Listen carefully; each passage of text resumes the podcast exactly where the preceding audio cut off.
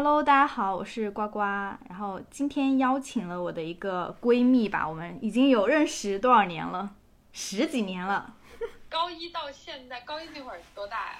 十四啊，那是六了，十年出头吧。然后我跟她彼此还是算比较了解的，包括我们上大学都是在北京上学，但是呢，小雨后面就去了美国读研，然后我就是参加工作嘛。然后现在我们俩就是身份也不太一样，像我就是一个自由职业者，然后呢，你呢是在一个大厂里面工作。嗯，对。然后我现在成为一个情感博主，没有想到吧？万万没想到，做梦都想不到。然后我做的是一个体育相关的东西。我也没想到。就你可能是五年前的你都完全没有想到，五年后的你是现在在做在做这样的一个事情。我为什么邀请小雨来做客这期节目呢？是因为，就是关于安全感这个问题，其实我之前是有聊过的，但只是我一个人就是在单口聊这个问题。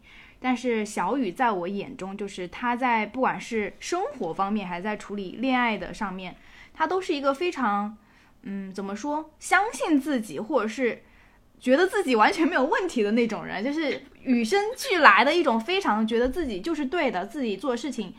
没有问题，然后非常有底气的一种状态。然后我有时候也会问他说：“诶，你怎么对自己这么自信啊？你难道不会怀疑自己吗？不会有那种自卑的时候吗？不会有患得患失的时候吗？”嗯，但是他给我的反馈就是说，好像很少有这样子自我怀疑的时刻，是这样子的吗？其实也会，但是你做了之后你就不会了。就是你比如说谈恋爱这件事情吧，就是你其实，在谈恋爱的过程当中，你会你会说这样做。会在有一些当下会说，哎，这样做对不对，或者是怎么的怎么的？但是你已经做了之后，你就会觉得，哎，我已经做了，那我觉得其实就会去找很多借口，所谓的借口就去安慰自己说，啊，其实这样做有什么什么好处，怎么样？其实每一件事情，其实我们都应该用。那种很辩证的那个观点去去看待，因为你不管做什么事情，它都是有利有弊的。但是你其实已经做了之后，就不要再怀疑自己了，因为你在做了之后，你没有什么可后悔的东西了。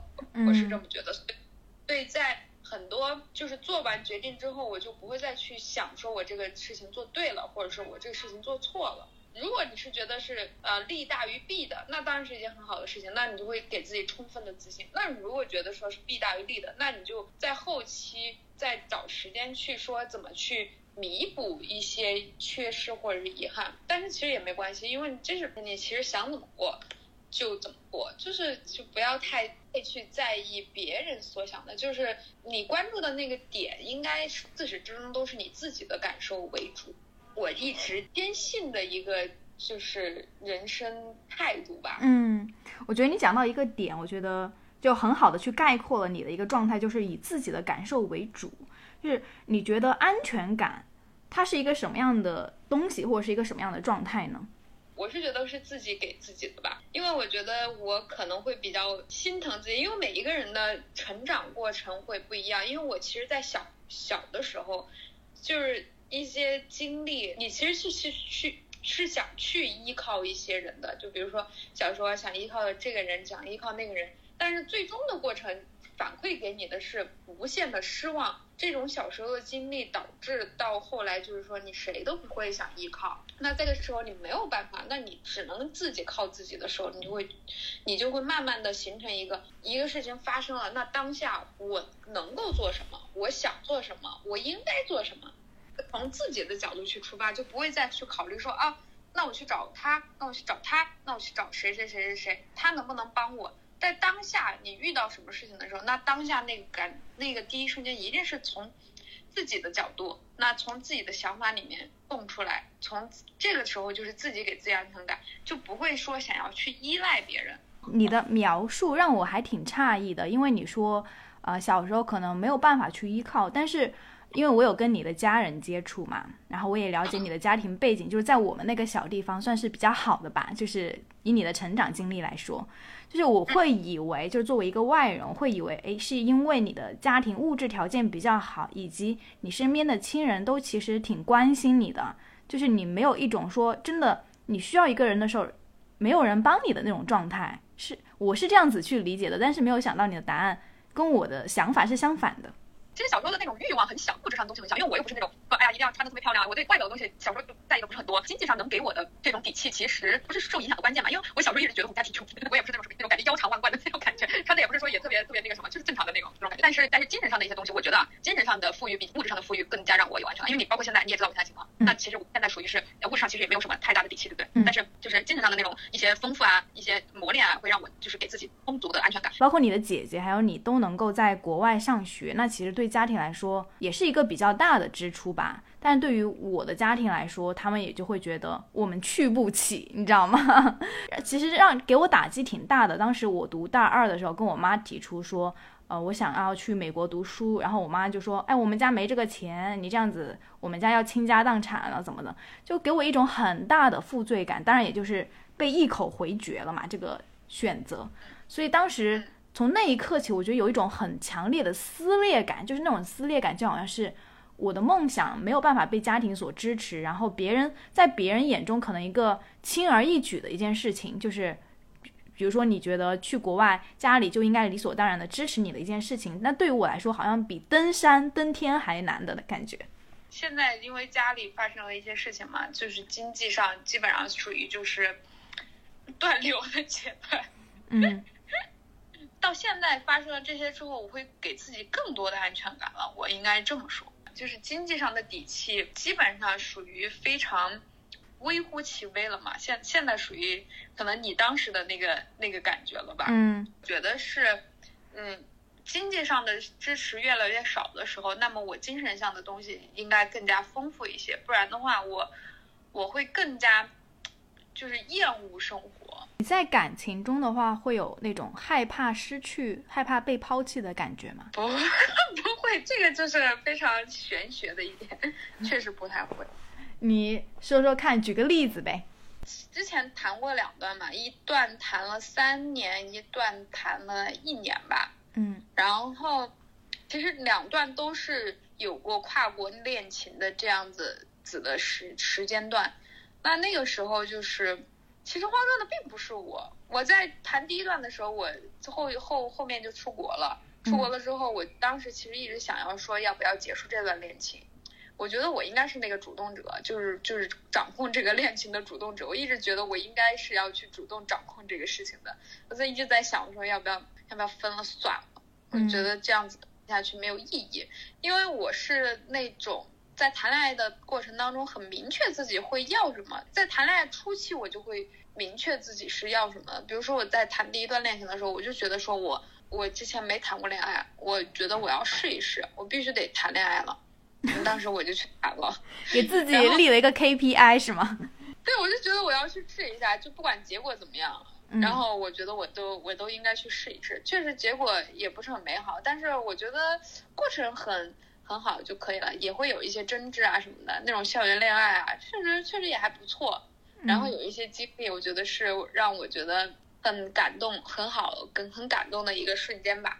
有一些甜甜蜜蜜啊，也也挺好的。但是因为我当时就发现我和他三观不是很合，我在谈的没多久，我就知道他和我不是一路人了。我就然后我还跟他明确跟他说过，我说我说我们俩应该是走不到一块儿的。我觉得呃应该不会。走下去，所以他当时让我见他父母的时候，我说不要。哇哦，哎，你为什么能做到如此理性呢？因为你在恋爱关系中，你对这个人肯定会有情感上的依赖的吧？那你为什么要提前说？我觉得我们俩走不下去，就就好像有点破罐子破摔了。这不是破罐子破摔啊，这个就是会明白，你要理性的分析每一个情感，这个情感，因为我是。爱情对于我来说，可能在所有情感当中是最弱的一个选项。你比如说，我可能亲情占到我在我心中超过百分之五五十的这样子的一个感受，亲情肯定是在我这儿排第一的，永远排第一。那再就可能是，然后友情，然后还有我的一些我的事业，这些都是要去瓜分那百分之五十的。那最弱的可能就是爱情吧，爱情可能在我这儿百分之十有吗？都不一定有。嗯，就如果说一个男生他不主动找你的话，你也不会感觉不安、患得患失。不会，比如说在恋爱里边啊，我在谈第二段恋爱的时候，不是后面基本上很长时间是在跨国恋嘛？嗯，因为他在韩国，我在中国，其实时差倒是也没什么。我现在看过来啊，他是会有一些不安，就比如说他不回我了，怎么的？我我当时是觉得说啊，我是不是要失去他了？但是现在想想，会觉得是一种不习惯，就是我我会觉得说啊，他不联系我了之后，那我们分手了之后，我没有男朋友了，我会有点不习惯，就是不习惯。但是习惯习惯这种不习惯就好，因为到后来确实分了，分了之后，其实，在每我难过也就一周，我当时就想一想，我就每天晚上会有点难难受，说没有人找我了，这一天就是没有什么嗯人给我聊天发微信了。但后来想，后来一个星期之后和朋友，正好有个朋友找我玩儿，然后我就把这个事情抛之脑后了，我就觉得，哎，也没什么，然后就基本上就不难过了，真的就就一个星期吧。我记得我第一段恋情也是，差不多也就一一个星期，然后我就。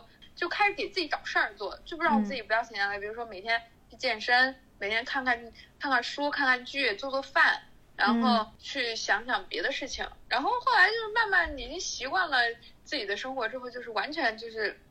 就不会把这个东西放在这儿太久，就是不会让自己压抑的。我当时可羡慕那种，因为我不减肥嘛，我可羡慕那种一一失恋瘦十斤的那种，完全没有过。我失恋，我失恋从来没有瘦过一斤都不掉，真的半两半两它都不动的。嗯，就是压力比较大，比如说写论文啊。要写东西啊，什么压力？这种压力大的时候，确实会瘦个几斤，或者是自己去减肥瘦几斤。失恋真的没有瘦过，真的没有瘦过，或者是家里面那些事儿会让自己压力比较大，就是瘦。失恋真的没瘦过，从来没有。我觉得你始终是一个很正向思考的人，不管你是在工作中还是在恋爱当中，你都会有一种自我为中心的一个状态。确实，这种状态会会确实会会比较多一点。就对于我来说很不一样。你说你的亲情占超过百分之五十，但亲情对我来说可能就是只有百分之二十，因为我从小到大就是很长时间没有跟我爸妈生活在一起，我们俩我们之间那种连接它就是很弱的，就很多事情我跟他讲他也不理解，那我后来当然那个分享欲也就没有了嘛。然后可能他家人也没有很理解我，我也没有很想去走进他们，因为我觉得我们就是已经不同世界的两个人了。所以亲情对我来说，它不构成一个很强有力的支柱。我觉得和和成长环境太大。我觉得爱情这种东西真的是和成长关系有太大的关系了。我是很少依赖，我可能会依赖朋友，嗯，我可能会依赖亲人。我真的很少会很依赖伴侣吧，因为我觉得我和他认识时间太短了，嗯，就是我我和他我没办法就是 one hundred percent 相信他。就是我是觉得，我一不管他长长得有没有安全感，或者是他给人给我有没有安全感，我都会在谈恋爱的过程中就会说，他出轨了，那马上分手也没关系。即使他不会，但是我会给自己这样子的心理暗示，就是男生都是不靠谱的，可能是因为可能是因为我爸给我的安全感不是很足，导致我不是很相信男男人吧。我是觉得我不太相信男的，即使他他的他真的很好，但我也不会百分之百相信他。我觉得他出轨了那也没关系，那出轨了那我就去就自己过自己的生活。我觉得你有点就是反向操作的感觉。一般其实从心理学角度来讲，就比如说你越是缺失什么东西，你越会想抓住什么东西。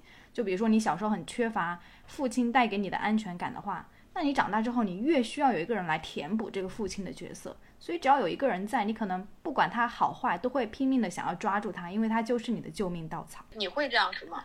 在我看来，就是包括我认识很多的人看来，大部分都会这样子。就是比如说你小时候缺乏什么东西，你长大之后就会越想拼命的去拥有那个东西，越会有一种执念吧。就是我把爱情当做成我的一个精神上的寄托，因为我小时候没有得到过那种父母的宠爱，所以会这样子。但我觉得你就是一个。反例就是你反而是逆势而为的那种感觉，可能是失望攒够了吧？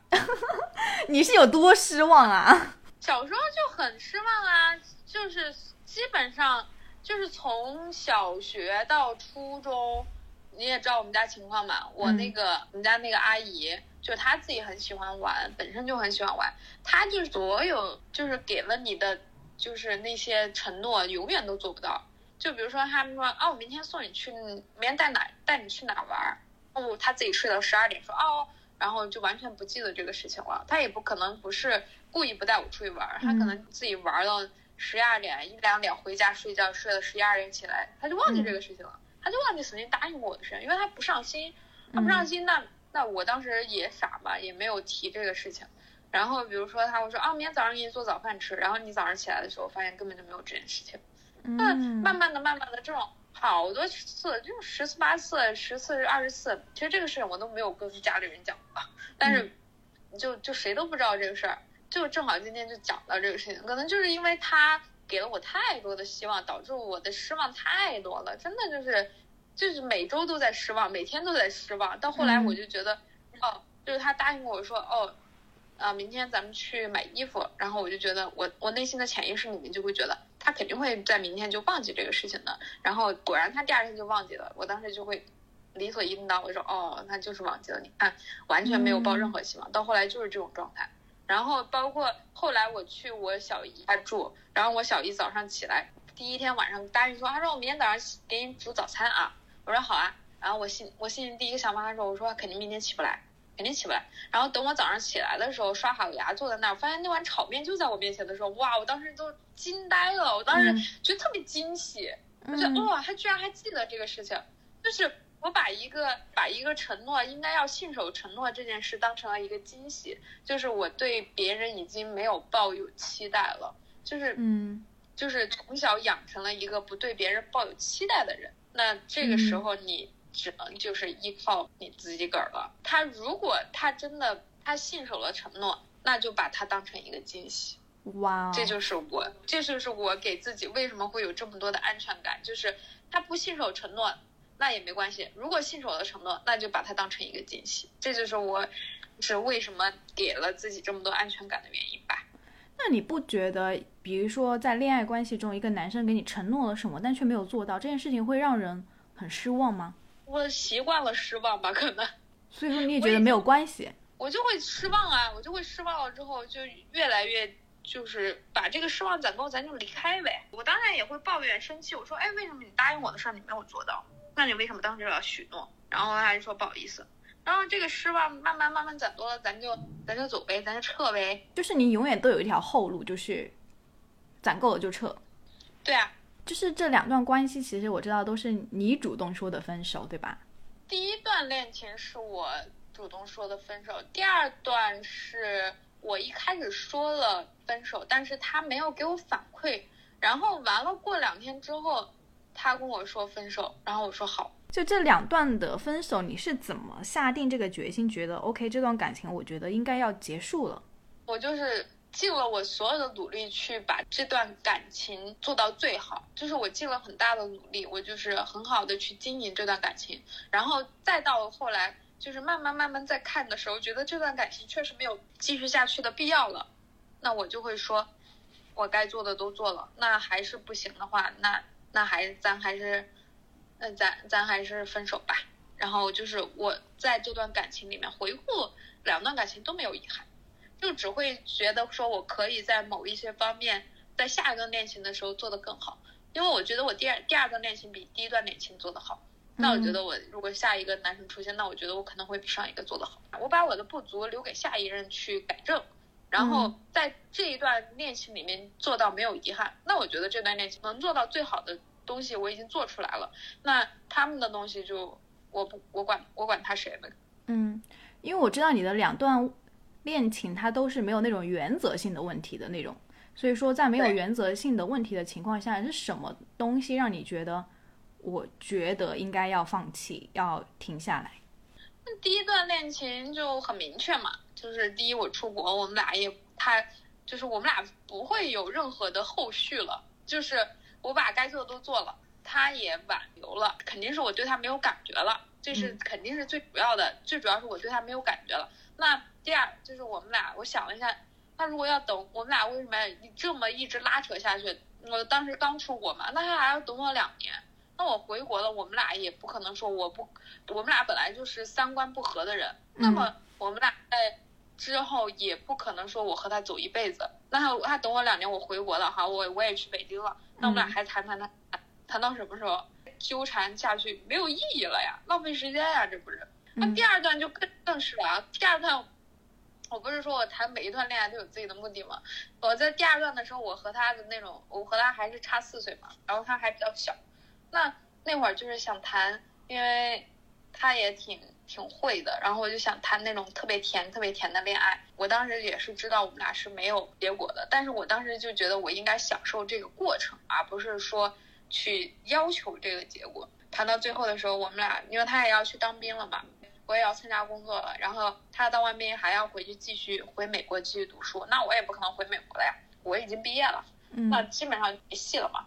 在他当兵前就到此为止，就到此为止了。你应该很明确的就知道这段恋情的一个结局的时候，还有没有意义去做下面的东西。当然，第二段恋情我还挺喜欢他的，到分手的时候，我觉得他也是一个非常不错的人。嗯到现在也觉得他挺好的，当时还真的还挺喜欢的，但是抛开喜欢，还基本上其他的东西都是会跟你说你没有继续下去的必要了，那咱就赶紧撤，不然的话会越来越伤心的。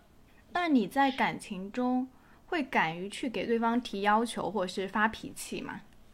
那当然啊，不然不然为什么要委屈自己呢？嗯第，一段恋情的时候就是各种作呀，你觉得作没有问题？当然作是有问题的呀。但是你知道这个人是足够喜欢你的时候，你就会就是恃宠而骄这个词，就是为 嗯为当时的我设定的，就是你知道，你知道他喜欢你，你的这些小作他不会，他不会给你一些，就是不会让你导致你们俩分手。那你就其实那时候第一段还真的挺作的，基本上每周每天。嗯小吵一下，每周一个大吵啊，一个月就闹啊，真真的真的挺作的那会儿，因为他脾气巨好，第一段和第二段的人脾气都巨好，嗯就是你在找你在找男朋友的时候，你就会想要，就是你要了解他之后，你就知道就是他是不是你可以谈的那个人，就首先就不会去找那种就是忍受不了你的人。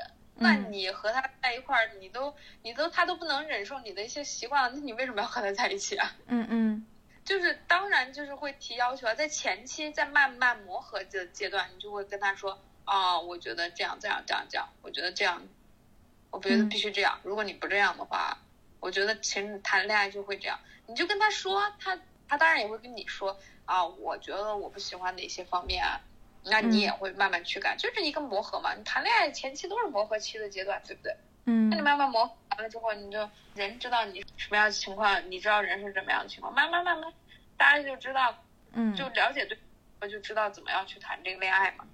哎，我觉得你还是算比较幸运的吧。我觉得不知道这个算是运气呢，还是说你在选人的时候，你就会有意识的去选那些比较温顺、比较听你话的那种男生。就我的话，我不知道，我总会被那种比较特立独行，就有自己非常主观想法的人吸引。那一方面就是他们会非常自我为中心，就是很主观，觉得自己说的就是对的，因为。一方面会表现出一种自信，我会我会被这种迷之自信吸引，你知道吗？但是另一方面，它带来的弊端就是说，当你们遇到问题的时候，对方会很难去接受你，或者是他们很难去根据你的想法去做事情。我其中可能上一段恋爱吧，就是我之前有一段恋爱跟一个广州的富二代谈的，他就是。呃，刚开始会对你很好，我觉得那个新鲜感可能也就一两个月，但是一两个月之后，我开始提一些要求，或者是我觉得我们俩之间有问题需要去配合、需要去解决的时候，对方却没有办法为我去做出改变，然后与之带来的就是很漫长的时间的冷暴力，以至于我会很自我怀疑，而这种冷暴力带来的阴影就会蔓延到我的下一段感情也，我也会相应的会想说，我这样子说会不会让他排斥我，会不会他又开始冷落我，就会有这样的感觉，所以。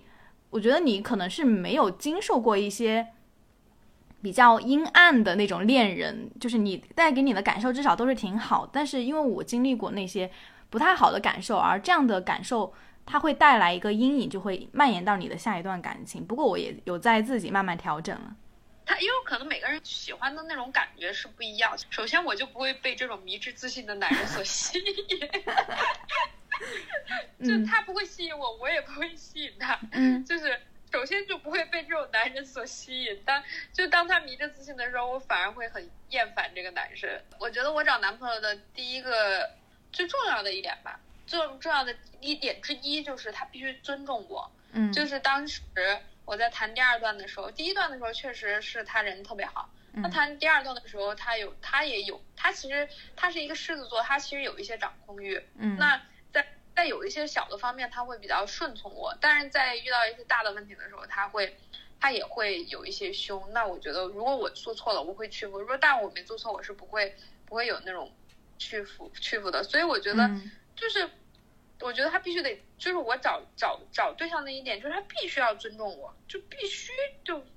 就是这这必须得尊重我，就是我跟你说什么你得听，如果你不听取我的意见的话，那咱们俩，嗯，就不会开始，因为你在接触的时候，你不可能你一接触马上就和他谈恋爱，就是你在和他接触的时候，你就会感受到这是一个怎么样的男生，你要不要和他继续下去？我也接触过一些很犟的男生，这种男生完全提不起兴趣，不管他长得帅啊，很有钱啊，我都会。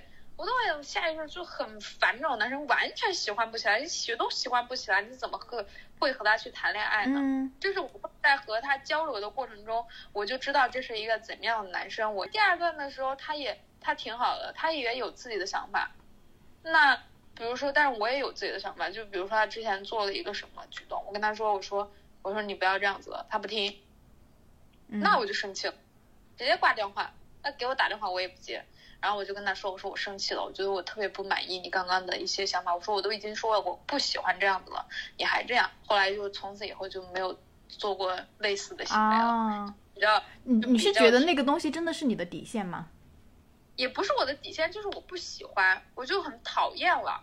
但是它不是我的底线，就是我会觉得说你，我都已经说我不喜欢了，你为什么还要这样呢？然后他就会，他说来说，那我之后就不做了。”那但但我一定要感要跟他说，要让他知道我是生气了的，就是我是生气了，我是很不喜欢这样子的。那你就不要再做了呗。我都跟你说了我不喜欢了，那你还要强制性的硬做，那那这就搞不好吧。那最后你就会分手是吗？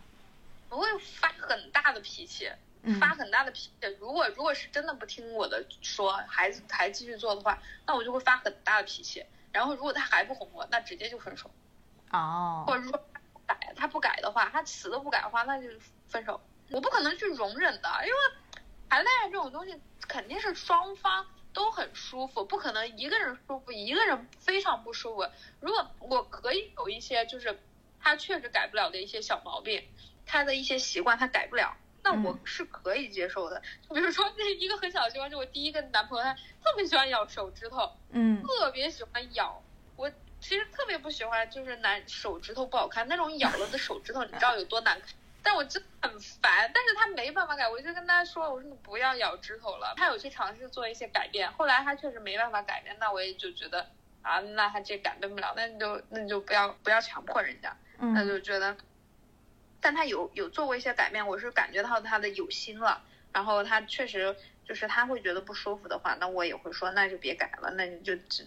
就就这样将就着呗，嗯，但是其实我很不喜欢，就是男生，就是不管是男生还是女生，我就很讨厌别人咬手指头这个点。嗯，我感受到是你是一个自身比较有安全感的人，所以你也会更容易的去吸引那些能够给别人安全感的那种人，而不是一种很性格很孤僻啊，或者是很怪癖，或者是很强势的那种人。我是就是觉得，我觉得谈恋爱一定要舒服，就一定要舒服。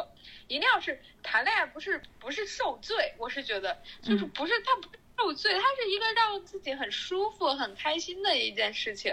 你当然也会去有一些小幸福的小烦恼啊，就比如说他他这他这个管你这个管你那个，嗯，这个不顺你的心，那个不顺你的意，当这当然都有可能，但这只能占小部分，一定在大部分。程度上是开心的，就不要是整天在忧心一些，哎，他喜不喜欢我啊？他不喜欢我啊？他都不爱我，还不给我回微信啊什么的。如果是这样子的情况出现，那没关系啊，咱们再找一个呗。或者实在不行，你找不到，那你单身怎么了？那自己一个人很开心很快乐呀。你要是自己不开心不快乐，与其将就和一个就是没那么喜欢自己的人谈恋爱，还不如好好的。自己一个人自己好好的爱自己，会非常的快乐。真的，你都不知道自己把自己宠上天的那种快乐。真的，双十一的时候就是双十一只给自己买，当然也给家里人买了一点点东西，但是只就是很多东西都是自己给自己买给自己，哇，好快乐啊！就收到包裹，然后这些全是我自己给我的这些东西啊，全是我自己买的，然后自己用的，那就那种感觉就特别的爽。嗯，那我问你一个问题啊，因为很多女生在恋爱中遇到的一个烦恼，可能这个烦恼你之前没有，就是很多女生遇到的烦恼是。女生可能在恋爱中更加需要这个男人，需求感更强，对吧？可能更粘人，更需要想跟这个男生打电话、发微信。但这个男生却反而没有那么的需要，但他也是关心的，只是说两个人他那个热度不太一样。这种情况下，你觉得女生是否应该是说发脾气，你就是要跟我一样热这么热烈，还是说我们换一个人，还是怎样？看那个男生有多喜欢你吧。就是我觉得偶尔的粘人，就是。也不一样，因为有的人谈恋爱的方式不一样嘛。你像我那个，我经常接触到的一个朋友，他就是每天吃什么嗯、干什么都都特别喜欢去分享，这样去汇报啊。但是有有一些男生他是吃这一套的，就是他是，比如比如说人家女生给他汇报啊，然后给他讲讲，给大家分享自己的，因为那个男生足够喜欢你嘛，但是他想知道你的一切。那有些男生他就没有那么喜欢你，就比如说我之前快分手的时候，他就每天给我发这些吃的喝的，说干什么干什么，我就很烦，我就觉得我不关心你每天吃什么干什么了，你不要再给我发微信了，王主任，那说明这个男生没有那么喜欢你。如果你感受到了这样子的状况，那么我觉得就基本上这个恋情就可以到此为止了。但是如果有些。可能就是高冷，就比如说，但是他是关心你的，就就偶尔就是会说，哎，你吃的这个，然后怎么样怎么样，怎么改改天去吃啊？你会就女生，你的你一定要相信自己的直觉，他喜欢你，你感受到他喜欢你，他就是真的喜欢你。但是如果你感受感受不到他那么喜欢你，他就真的是没有那么喜欢你。你一定要相信自己的直觉，我是觉得你一定要相信自己的直觉。我觉得你是一个很相信很相信自己直觉的人。对他如果真的没那么喜欢你了。那他确实就是没那么喜欢你了，你要相信自己。那这个时候，咱们就是在该退出的时候，咱们就退出了。就是你，就是我习惯可能就是啊，我为这个感情就是跟他说一些事情啊，挽留啊什么的。我当时也是有做过这样子的，后来发现他确实没那么喜欢我了之后，那我就那就是分手就分手呗，就就觉得就是该退出咱们就退出，甚至在那个时候早点退出，他还会。有一些挂念在你的身上，就会觉得，哎，突然就分手了。你是说那个韩国男吗？对，然后就是慢慢的，他会他会开始，就是到后来就就开始说有一些遗憾在身上啊，有一些那个什么曾经的那个男女生特别好啊，但是你如果反而每天去死缠烂打呀，或者怎么样，他说分手，你说不，我想我想一直和你在一起怎么的，他反而一些男的会感到，哎，男的就。哎，男的这种东西真的是很贱啊，真的就很贱，就是他得不到的，他得不到的永远在骚动这个事情，就是他越得不到，他就越想要，你反而听而得到的东西，他反而没那么珍惜，是不是？OK，我觉得你现在真的能量很足，我听你的这一番分享，不要讲我我我还我还我现在我还没有遇到男生，我现在而且我。而且我知道你单身很久了，你单身很久，你也一点都不焦虑。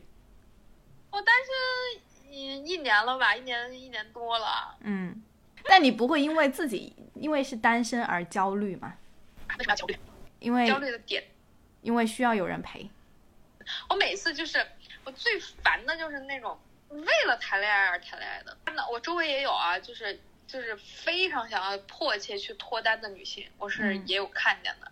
就我当时不懂，我说为什么一定要找一个男的谈恋爱呢？男的又不是说你遇到了一个特别好的，然后怎么的怎么的怎么的，那就是是疯狂的上社交软件，疯狂的想要去谈恋爱。我是觉得说有就谈，没有也不强求，遇不到也不强求。当然，我现在其实还是蛮想谈恋爱的，想明年明年去追个男生，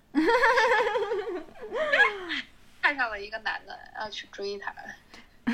我我觉得你身上还挺有那种松弛感的，现在很流行的一个词，就是有就有，没有也我也一个人过得挺好的，我也不会强求。对对对，就是我很相信，就是缘分啊，还有命啊，这个事情东西很多东西来了就来了，没来的话，你你让他来，他也来不了啊！天呐，嗯遇不到的时候莫强求哈。嗯嗯，我觉得就是从你身上我看到这种安全感，因为我之前很疑惑的一个问题是你这种安全感到底是天生的，还是说后天养成的？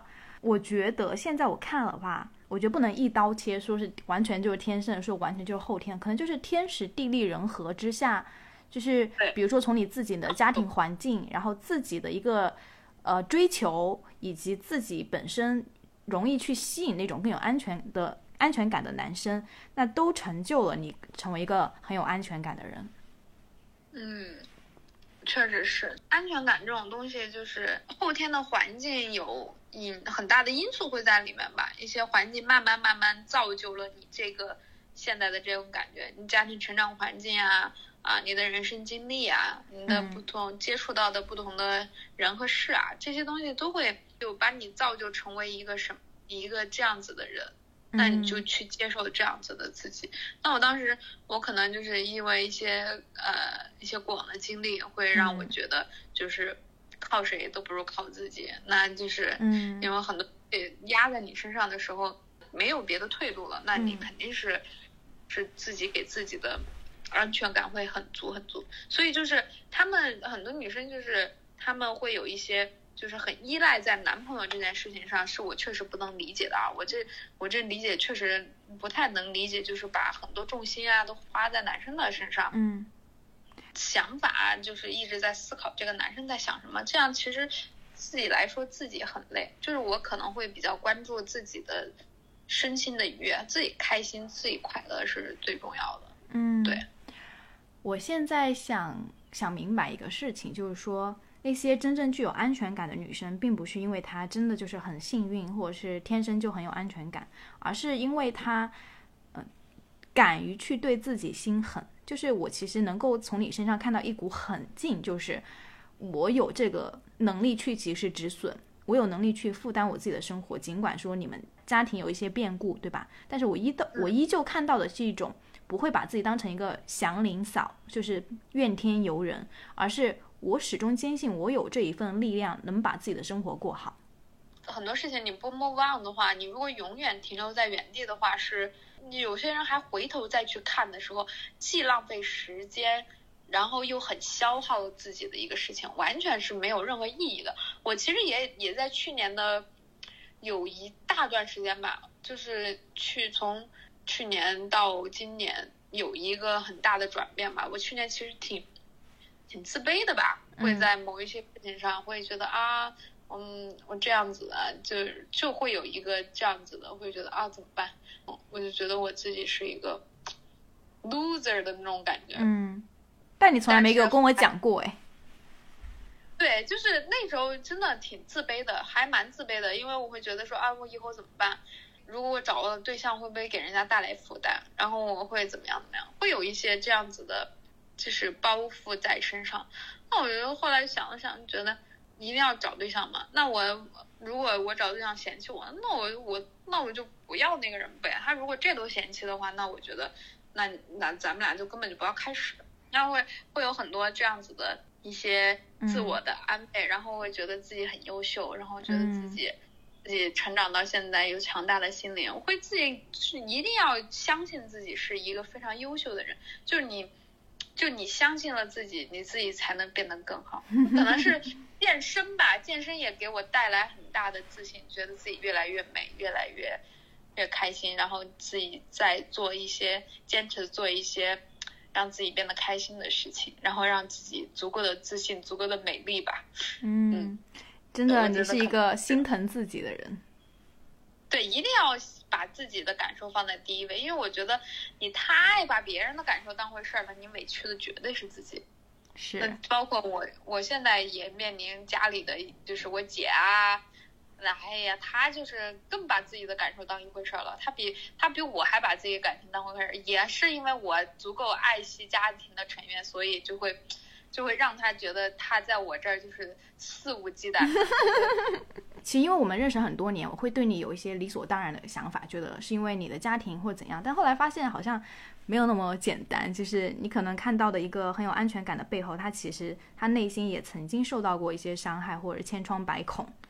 就包括你讲的说你那个什么那个阿姨，她答应的事情常常没有做到，我到我就会想，对一个小孩子来说是一个多么令人心痛和失望的事情。但你反而轻描淡写的带过去，我觉得就挺挺勇敢的。因为对，因为太多次了，其实不是一次两次，就太多次，导致后来现在都会有一些后遗症，就是很羡慕那些就是说到做到的父母的孩子。就是比如说我姐姐他们带孩子就会说，哎，昨天答应他去干什么，今天一定要去，不然他就会很失望。我当时觉得哇，真的好幸福呀，因为我好像从小到大都没有。没有过这种待遇，你知道，而且对于我来说，我我也觉得就是说到做到很重要。就是如果你说到了，那我就会有这个期待，那那你也应该要做到。那你做不到，我就会很失望。咱们就是说失望攒够了，咱就离开，好吧？对，要爱自己。失望攒够了就离开。嗯，我觉得偶尔的自我反思也是很必要的，因为每一个人其实会有巨大的一个差异嘛，但是不要过度反思。对对对，不要过度怀疑自己。是的，好的，那我们今天的节目就到这里。大家喜欢的话可以订阅我们的节目，然后之后会有更多的不同的内容更新。谢谢大家，拜拜，拜拜。